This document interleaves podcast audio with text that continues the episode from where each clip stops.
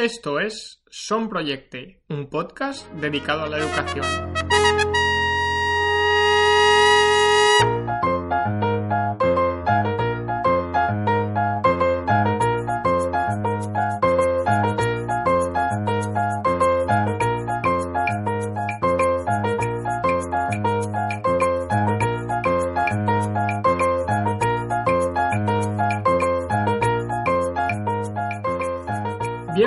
Y bienvenidas a Son Proyecte.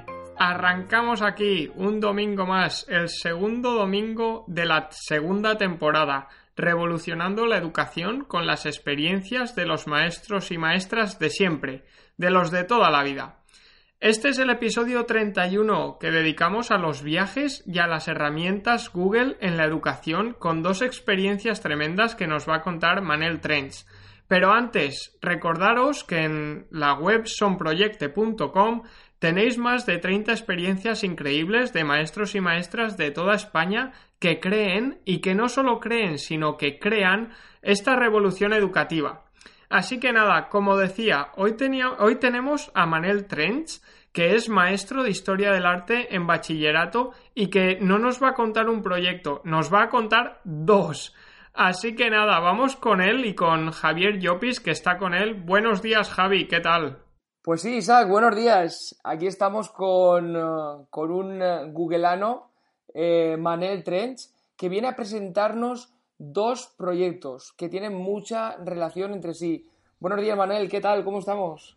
Hola, buenos días, ¿qué tal? Un placer compartir un, un ratillo con vosotros.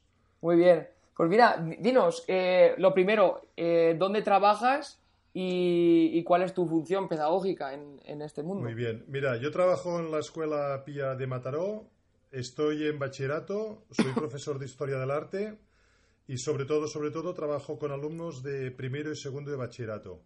Muy bien. Perfecto. Y lo que nos vienes, ¿qué nos vienes a contar hoy? Nos vienes a preguntar dos proyectos. El primero es Rumart 19, que se, se, realizó en el pasado curso 2018-2019. Eh, ¿De dónde viene este nombre? Sí, mira, has dicho dos proyectos, un poco para situarnos. El uno es Romart 19 y el otro es Usonart 19. Y un poco para detrás hacer una pequeña comparación. Uno es un viaje presencial y online, utilizando herramientas Google principalmente, sin, sin, uh, como actividad transversal, y el otro uh, será el Usonar 19, que sí que es de materia y que sí que hay una evaluación. Vamos, si Perfecto. quieres, al primero, al Muy de Romar 19. Genial. Vale, aquí, aquí lo que me gusta siempre compartir un poco es mis, no sé, mis ideas o las cosas que me vienen a la cabeza. Me explico siempre el tema de los viajes se ha hecho, o sea, de hacer un viaje de escuela a un lugar a otro se ha hecho. Pero yo el curso pasado, cuando me dijeron, oye, nos vamos a Roma, ¿quieres venir y hacer alguna cosita? Y como a mí me gusta plantear cosas un poco creativas y diferentes, dije, vale, pues hacemos el viaje a Roma. Pero yo lo que quería era darle un toque, aprovechando, como tengo un cierto conocimiento de, de las herramientas tecnológicas, era potenciar un poco el viaje. Potenciarlo, pero ¿para quién? Para los alumnos, pero también para la comunidad educativa, que sean los profesores, coordinadores, etcétera, pero uh -huh. también para las familias y los conocidos de los que fuesen. De aquí un poco la idea importante era aprovechar lo que decía de la tecnología para que fuese un viaje presencial, pero también online al mismo tiempo. Muy bien, claro. ¿Y, y en qué consiste Rumar? Sí, mira, ¿En qué consiste? El, el, ¿En qué consiste? Era, la idea fue, el punto de partida lo montamos a partir de un site, pero la, la idea cuál era? Era que este site era vivo y uh -huh. lo íbamos un poco rellenando, ampliando. Como edi editando pero... continuamente, ¿no? Eso, eso. Lo que pasa, claro, yo digo el site como punto de partida. Uh -huh. Como me parece que luego me preguntarás por las herramientas, uh -huh. claro, aquí Uh, que luego si quien quiera verlo está colgado en la nube. Sí, claro, sí, lo, lo, compartiremos con los oyentes, todo lo que... Eso, lo que, lo que utilizamos, o sea, utilizamos el, el Classroom, el Hangout, el My Maps, el Tour Creator, lo de tema de fotos, Street View, Google Earth, etcétera. Pero el punto de partida un poco era el site. ¿Qué quiere mm. decir el site? El site quiere decir que aquí, aquí es donde estaba la información, pero también donde, lo que decíamos hace un momento, que íbamos actualizándolo. Lo íbamos editando durante el mismo viaje. Claro. Que bueno, esto fue ah, ah, bastante interesante porque claro, entonces desde casa, pues la abuela o la la- los familiares podían ir siguiendo dónde estábamos, qué hacíamos, qué visitábamos. Muy bien. ¿Y qué tipo de actividades realizasteis dentro de, dentro Sí. de Rumart? Mira, a ver, dentro de Romart está todos los lugares que visitamos. O sea, lo típico, pues si vas a Roma, pues vas a visitar el Panteón, el Coloseo, la Capilla, Sixti- la Capilla Sixtina, el Vaticano, etcétera. Lo que pasa que en este caso también un poco la, la gracia está, porque los lugares son los típicos, la gracia está en que utilizamos el tema de fotos normales, fotos 360, GIFs, etcétera. O sea que un poco no era solamente, bueno, aparte de algún vídeo que ya había que habíamos colgado antes, no era solamente colgar alguna foto, sino darle un poco de vida. Y en esto las familias, la verdad es que después, cuando se hizo la valoración, les encantó muchísimo. Claro, porque estaban en todo momento conectadas, ¿no? En Roma. Es como si estuvieras en Roma, las familias. Eso, o sea, un poco, tampoco no la idea era que fuese un gran hermano, o sea, que al Claro. tampoco no que fuese un gran hermano, pero sí que, pues mira, llegas al mediodía a casa y quieres ver lo que se ha hecho por la mañana, pues poníamos la ruta, poníamos el lugar, poníamos... Y claro, lo que pasa es que yo sí que iba, iba con una como una mochila, para decirlo de manera, y claro, iba con mi ordenador, con mi Claro, trípode, claro. la foto, la cámara 360, etcétera.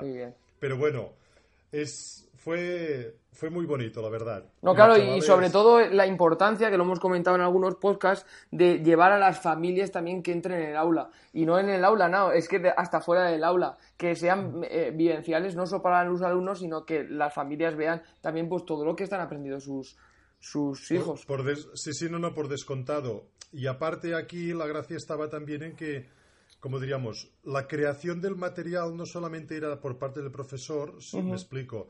Por ejemplo, había una, un álbum de fotos con Google Fotos donde los alumnos también podían ir colgando ellos ah, sus fotos. Bueno, no, no- no hacía falta todas, pero alguna de vez en cuando. Con lo cual, era un álbum de fotos que se iba nutriendo de lo que hacía el profesorado, pero también de lo que hacían los alumnos. Ah, o sea que entonces un poco la, la idea era no solamente que la creación fuese a partir del profesor, sino que también a partir del alumno su parte de participación. Muy bien. Y esto se hizo en el curso, perdona, esto se hizo Sí. en, en el curso en segundo de bachiller. El segundo de bachillerato lo hicimos en marzo del 2019, Correcto. en este curso pasado. Muy bien. Y ya enlazando con el, con el siguiente proyecto, que ya hemos visto que, que Roma estuvo bastante, bastante chulo, que, que es Osomart 19. También, Ah, bueno, por cierto, antes de ir al segundo, decirte que ya me han pedido a ver si podemos hacer Romart 20. Ah, claro, normal, claro. Además es un viaje que- súper atractivo, en nuestra escuela también lo hacen, eh, de ir a Roma a final de curso. Eh, eh, Sí. Yo hablo de cuarto de la ESO, pero es un viaje súper atractivo y además educativo a, a la vez, como sí, tú has sí, no, podido no, por descontado. constatar. Sí, sí, sí. Vale, pues ahora vamos al otro. Vamos de una cosa transversal y en este caso de diversos grupos a una cosa ya de materia, que es Usonart Dinou. En este caso, Usonart Dinou, que eh, es, viene del el nombre del- de la actividad, viene de la comarca Usona, pero la actividad se hace en Vic. La Vic es, es la ciudad que es la capital de la comarca. Muy bien. O sea, es una actividad que se hace. Aquí también estamos en otra de las ideas que yo también me gusta transmitir, que es la idea de aprovechar la tecnología para hacer actividades fuera del aula. Correcto. Claro, como, como habéis hecho lo de Roma, lógicamente. Eso, en eso. Y, y en este caso, pero en este caso sí que hay una parte un poco de, bueno, de evaluativa, puntuación, etcétera. Me, explico. Para hacer un poco el resumen rápido, aquí también hay, si luego compartís vosotros el, el link de Sí, la lo vamos a compartir, todo, por supuesto. que esto, por cierto, esto me gusta compartir, así la- otros profesores pueden coger ideas para luego replicar según sus materias, necesidades, etcétera. Pero para hacer, para hacer un resumen un poco así claro, sería hacer una actividad, eh, en este caso, en una ciudad fuera de la habitual, en formato Ginkama. ¿Qué quiere decir en formato Ginkama? Pues nosotros salimos de Mataró a las 8, llegamos a las 9, en este caso a Vic, y les digo, mira, hasta la 1 tenéis 4 horas para visitar y les doy unos 15 lugares para visitar. pero no se los doy en papel estos lugares, se los doy vía Google Earth. Claro, Ah, todo esto, claro. a ver, todo esto los chicos ya han hecho un pequeño simulacro en la, en la en clase para Claro. saber cómo funciona Google Earth, cómo se comparte el documento, etcétera. O sea que yo en, en todo esto está claro que no van ahí, no, No, no lo haces a la aventura, claro. Eso, ya están preparados. Pero bueno, para tener una idea, lo digo porque a veces ah, estoy hablando de una salida de unos 90 alumnos, más o menos, que forman grupos de cuatro personas globalmente, alguno puede ser de tres, y por tanto me salen ca- casi unos 26, 27, 28 grupos Ah, pues. de alumnos. Es O sea, interesante. sí, sí, que no, no es una salida en pocos, o sea, pero se puede hacer con grupos de men- menores, o sea... Vale, no entonces en esta salida, ¿qué vais? Por lo que veo, las tres líneas que tenéis en el cole, ¿no? El Bueno, instituto. a ver, no tres líneas. En la escuela somos ocho líneas. Ah, ah, Lo que pasa que en este caso somos, eh, vamos los que hacemos, como he dicho que es una salida de materia, vamos los que hacemos historia. Eso, Claro, o sea que claro, son ya me imagino. los humanísticos, artísticos y sociales. Muy bien, muy bien. Y Vale. esos son tres, tres líneas, ¿no? Sí, en este Correcto. caso serían tres, Perfecto. tres grupos. Entonces la idea, que estábamos en lo que decía, que es, llegamos a la- en este caso a Vic y yo les di, mira, tendréis que visitar estos lugares. Pero a ellos, como- eh, aparte, es que en formato Gincama. ¿Qué quiere decir formato Gincama? Que yo les doy 15 lugares, más o menos, les doy un tiempo y ellos me han de ir a visitar estos lugares. Pero ¿cómo saben qué lugares son? Pues porque les aparece en su dispositivo, vía Google Earth, les aparece solamente cuando llegamos ahí a Vic a los lugares que han de visitar. O sea, antes no saben dónde irán. O Ah, sea, un poco bien. es un plan sorpresa. Claro. Y entonces la idea es, estos lugares les sale con Google Earth y como con Google Earth tú sabes la ubicación donde estás, han de ir a visitar estos lugares. Y luego, en cada uno de los lugares les sale un formulario de Google con unas preguntas. Muy bien. Y entonces, claro, ellos han de responder este formulario con son preguntas de temario, o sea, de contenido, y, y lo que decíamos de que sale una nota. ¿Qué quiere decir que sale una nota? Ah, por los lugares que han visitado, o sea, yo también lo que hago un poco es decirle, mira, os dejo un tiempo, que queréis ir más rápidos o menos rápidos, es cosa vuestra, pero cuanto más lugares visitéis, más nota tendréis. Muy bien. O sea que un, un poco también la idea es motivarlos a que, bueno, pues si los visitan todos, pueden tener buena nota. Claro. Y, luego también-. Eso. Y luego también la idea de que en estos lugares, como hay preguntas de contenido, lo hacen vía formulario de Google y entonces, ah, según las respuestas acertadas, ah, pues también te le sale una nota o le sale otra nota. Claro, genial. Oye, y todo esto es utilizando el móvil, ¿no? Por lo que veo. Sí, Su sí, móvil utiliza- propio. Eso. Mira, yo aquí también, como esto sí lo escuchan otros profesores, a ver, la, la idea, eh, como diríamos, yo hace 15 años ya hacía esto, pero yo les daba un dossier en papel, les Claro, daba un claro. boli, les daba un mapa de la ciudad y tenían de hacerlo. ¿Qué quiere decir? Que a veces podemos hacer cosas que ya hacíamos antes, lo único que las podemos potenciar, en este caso con, eh, ¿cómo diríamos? Con el móvil. Con la tecnología. Y educar el uso, el uso responsable del móvil, ¿no? Que para eso Bueno, lo y las, potencialidades, y las potencialidades que te da. Yo aquí también quisiera, como diríamos, animar al profesorado a utilizar la tecnología en el sentido siguiente. Claro, yo hace 15 años, cuando hacía una actividad similar a esta, pues yo tenía 15 dosieres para corregir, con, si imaginamos que hay 27 grupos, pues imaginaros cuántas horas estaba yo corrigiendo. Pues. Normalmente, normalmente hago unas 100 preguntas. Imaginaros 100 preguntas. Es verdad que son multiple choice, o sea que es Sí, un sí. poco rápido corregir, pero bueno, solamente haceros la idea de 100 preguntas con 27 grupos. Pues eso, ah, 2.700. pues bueno, o sea, me pueden salir, bueno, pues ah, casi unas 3 horas de Madre corrección. Bueno, o dos horas y media, depende de lo que, de lo que hacía. En este caso, el formulario de Google, el mismo, como todas las preguntas van a parar al mismo formulario, ah, tengo la nota al momento. O sea, tengo la nota de 90 alumnos, cuando acaba la actividad, ya la tengo al segundo. O sea, que con esto quiero decir Claro. que es verdad que a veces para el profesorado conocer herramientas nuevas o según qué le puede ser un hándicap, porque a veces esto de, uy, tengo que dedicar un tiempo, pero a veces también la tecnología Nos ayuda. Nos ayuda. Sí, sí, nos lleva trabajo a- en la evaluación, por ejemplo, de corregir ahí eh, multiple choice, pues debe ser un poco pesado también, aunque Claro. sean tres horas. sí, sí, tres sí. horas. Muy bien, Manuel. Y eh, hemos visto que, has utilizado eh, infinidad de herramientas para crear el proyecto. Bueno, ambos, ¿no? Pero me gustaría preguntar por alguna, porque ya en el podcast ya hemos comentado diferente, el, entorno de G Suite lo, tenemos bastante controlado, ya nuestros oyentes pues ya saben por dónde ir, pero sí que hay alguna que me, me, ha llamado la, atención. La primera es el Polytour, Polytour, ah. que no, que, ¿qué potencialidad tiene esta herramienta educativamente? Mira, buena, buena pregunta. Ah, mira, ah, se pueden generar, es que esta, lo del Polytour lo vincularíamos con lo que se dice en versión más americana, lo que ellos dicen GeoTools. Ah, correcto.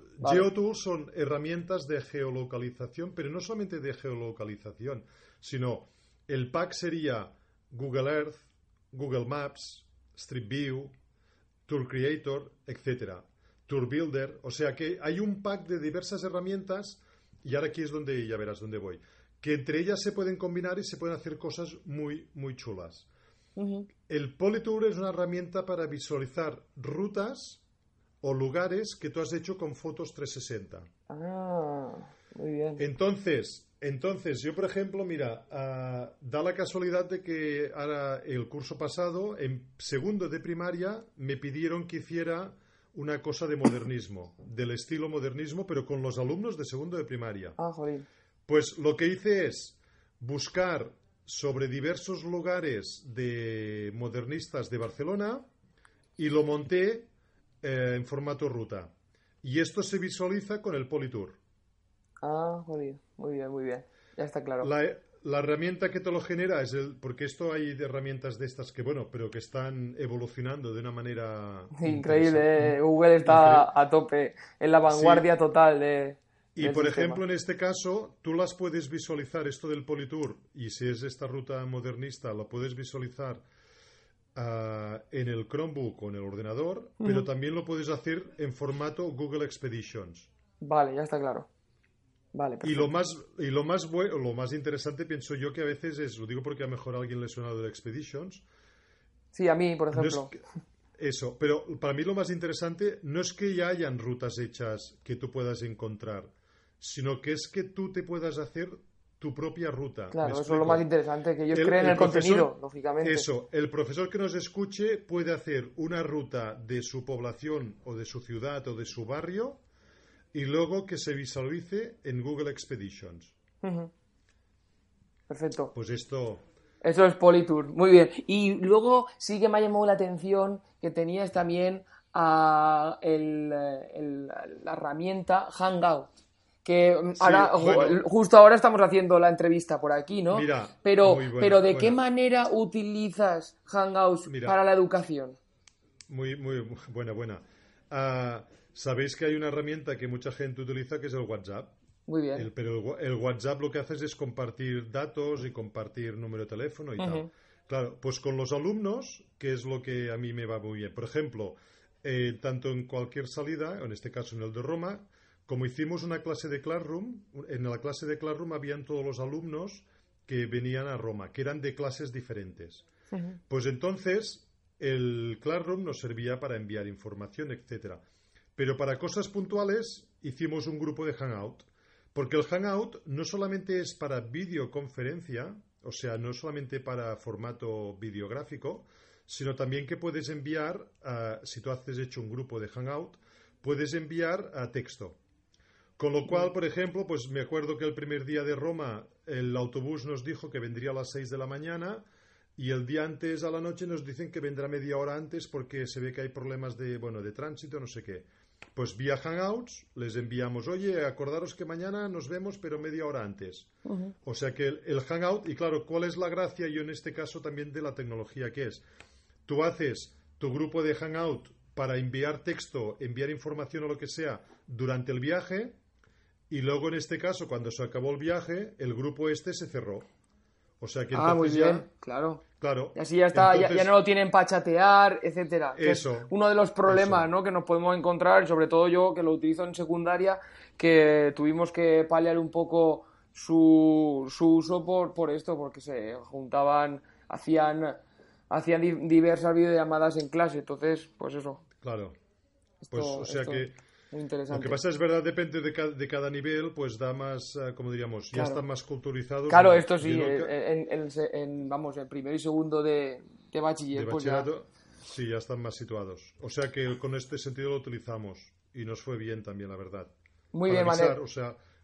muy bien. Y para, y para, ya y para ir concluyendo, me gustaría, porque bueno, esto, esta pregunta te la han hecho yo además coincidí contigo en, eh, en el 18 en, en el GEG y, esta pregunta te la hicieron también, ¿no?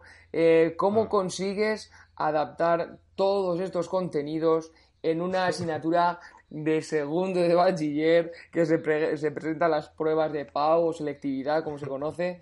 Y, cómo lo llevas todo y, si, si, puedes incluso, porque yo lo sé, que incluso hasta incluso amplías contenido, ¿no?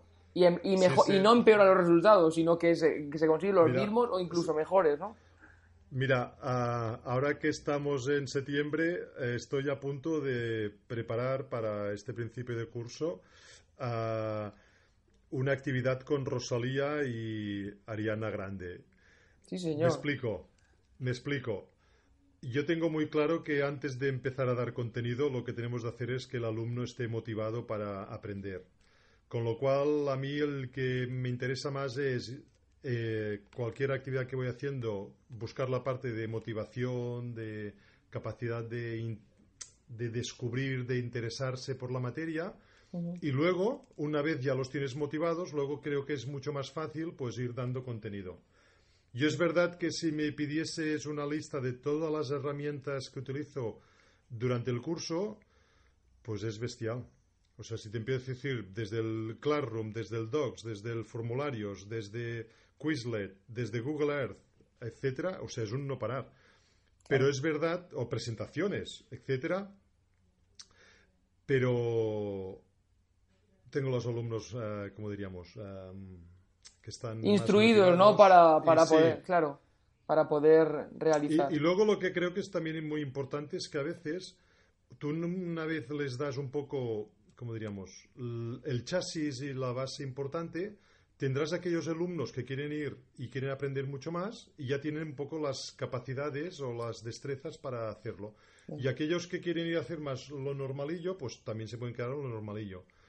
Lo digo porque a veces eh, nos preocupamos mucho en solamente dar, dar, dar, dar contenido y a veces creo que no es, no por dar más, Ah, vamos a conseguir más, ¿no? No vamos a recibir más frutos por hablar más. El otro día, mira, el otro día en una conferencia escuché esta frase que me gustó mucho, que era la idea de decir, lo que hemos de intentar es no llenar una botella, sino encender un fuego.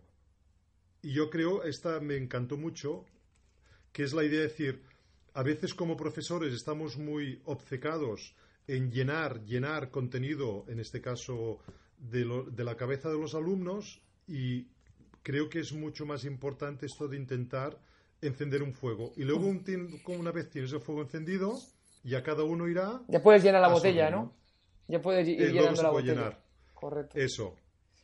Bueno, pues Manel, eh, nos quedamos con esta, con esta idea, con esta reflexión, última reflexión tuya, de no llenar la botella, sino encender un fuego y, nada, ojalá, ojalá hubiera muchos profesores encendiendo fuegos para luego poder, poder llenar botellas. Mil gracias por tu colaboración en Sonproyecto y un fuertísimo abrazo desde aquí, desde Valencia.